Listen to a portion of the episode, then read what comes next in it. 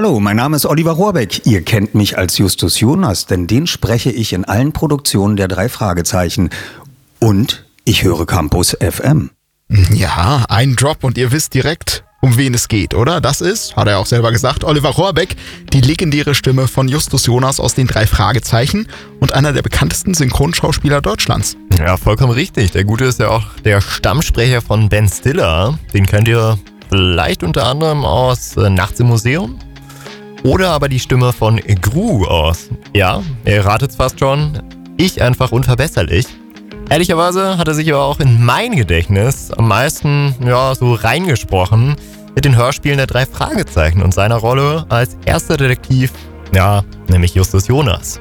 Hm, und die Rolle spricht er nun seit fast 45 Jahren.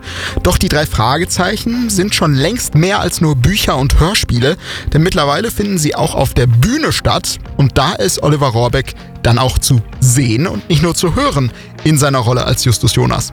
Und so kam es dann auch, dass wir vor rund einer Woche ihn in der Essener Lichtburg getroffen haben. Dort war er nämlich mit den drei Fragezeichen und dem Superpapagei zu Gast. So ganz ohne seine beiden Detektivkollegen, dafür aber mit Hilfe der Zuschauer. Ja, einige Auserwählte, die durften dort dann quasi mit auf die Bühne und wirklich aktiv äh, in diese Aufführung eingreifen oder daran teilnehmen. Für viele irgendwo schon so eine Art Kindheitstraum. Für Oliver Horbeck ist der Traum dann aber, wenn man das bei ihm so nennen möchte, schon in den 70ern wahr geworden. Seine Sprechkarriere hat sich nämlich schon in sehr jungem Alter ergeben.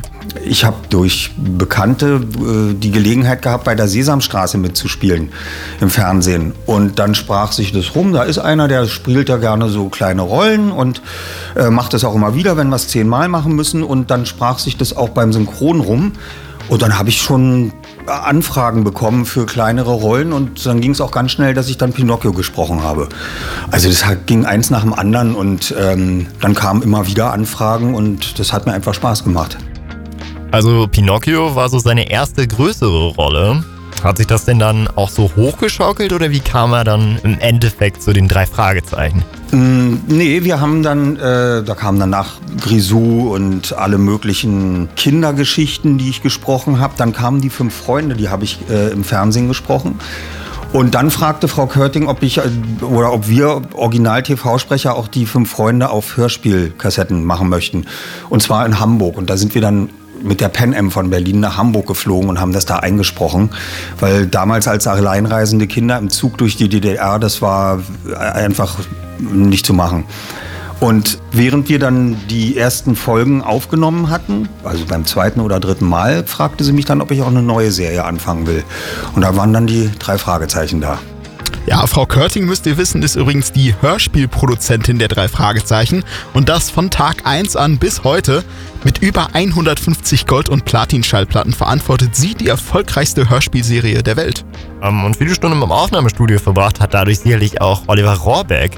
Dabei ist es für ihn irgendwie nicht mal ungewohnt, vor Leuten auf der Bühne zu stehen. Weil ich bin ja gelernter Schauspieler und ähm, habe jahrelang Theater gespielt.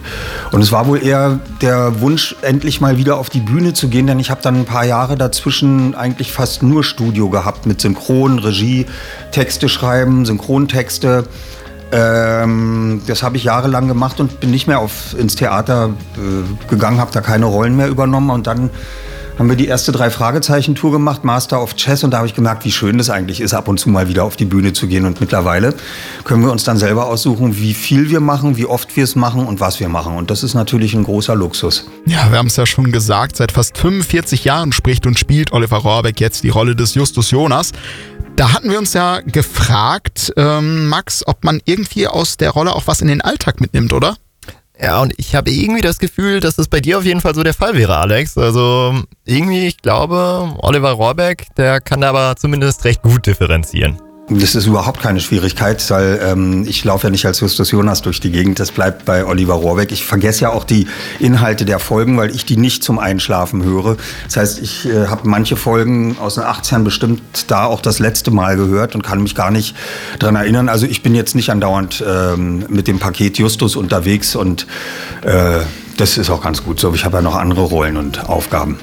Ja, und du hast die ja schon so zum Einschlafen gehört, Alex. Also schieß mal los. Hast du eigentlich eine, eine Lieblingsfolge von den drei Fragezeichen?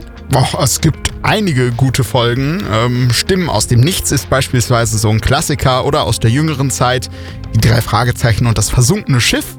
Ein vermeintlich unspektakulärer Fall um einen alten Goldschatz im Meer. Na gut. Ich halte es da ja persönlich eher so wie Oliver Rohrbeck. Die Fälle, die kann man sich äh, alle sehr gut anhören. Aber so den perfekten Fall, den gibt es für mich persönlich bisher zumindest irgendwie noch nicht. Kann ich nicht sagen. Ähm, es gab ja einige gute Fälle. Nacht in Angst fand ich ziemlich gut und spannend. Justus die ganze Zeit im Fahrstuhl mit Morten. Es gab schon tolle Fälle und auch die Dreierfälle sind immer super. Und, ähm, aber einen perfekten Fall, weiß ich noch nicht. Wäre ich gespannt, was da noch kommt. Und du wolltest dann noch wissen, Alex, ob sich in den 45 Jahren denn irgendwas bei der Aufnahme so großartig verändert hat, oder? Ja, also da gibt es ja zum einen die technische Komponente, also ob so ein Hörspiel heutzutage schneller aufgenommen und fertiggestellt ist als früher. Da meinte Oliver Rohrbeck aber zu uns, dass es keinen großen Unterschied gibt und die Aufnahmen meist ungefähr einen Tag dauern, damals wie heute. Anders sieht es beim Inhalt und der Qualitätskontrolle aus, ne? Ja, denn da hatten sich früher wohl mal so die ein oder anderen Fehler irgendwie eingeschlichen. Es wird viel mehr darauf geachtet, dass alles korrekt ist. Wir haben früher Namen unterschiedlich in einer Folge ausgesprochen. Wir haben da Fehler eingebaut, die uns nicht aufgefallen sind. Wir mussten ja auch immer dann die Zeit nutzen. Wir sind dann nach Hamburg gekommen, manchmal morgens hin, abends zurück. Und da sind dann Fehler, haben sich da eingeschlichen automatisch. Und dann nimmst du ja auch mit den anderen Schauspielern nicht chronologisch auf, sondern der hat jetzt gerade Zeit, ist aus der letzten Szene, dann machen wir die jetzt zuerst und dann passieren Fehler. Da achten wir heute noch viel, viel mehr drauf, dass sowas möglichst nicht passiert. Und früher waren natürlich die Originalvorlagen von Robert Arthur, das waren noch ein bisschen andere Geschichten als die, die dann jetzt heutzutage von den Autoren geschrieben werden. Aber das ist ja auch gut. Ein bisschen muss man ja mit der Zeit gehen, sind wir ja in den Geschichten auch. Äh, früher hatten wir gerade mal das eine Telefon in der Zentrale und jetzt haben wir auch schon Computer und nicht mehr Telefax und äh, das ganze Zeug. Also insofern, wir sind genauso modern geworden, müssen mit der Zeit gehen, dürfen selber Auto fahren, haben sogar Handys. Also insofern hat sich alles verändert, wir sind nur nicht älter geworden.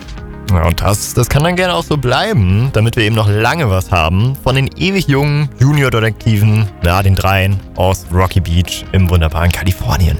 Unbedingt. Oliver Rohrbeck spricht und spielt seit fast 45 Jahren die Rolle des Justus Jonas in den drei Fragezeichen und wir haben ihn in der Lichtburg Essen getroffen. Das Interview findet ihr dann bald auch zum Nachhören bei Spotify. Notiert euch Campus FM Beiträge.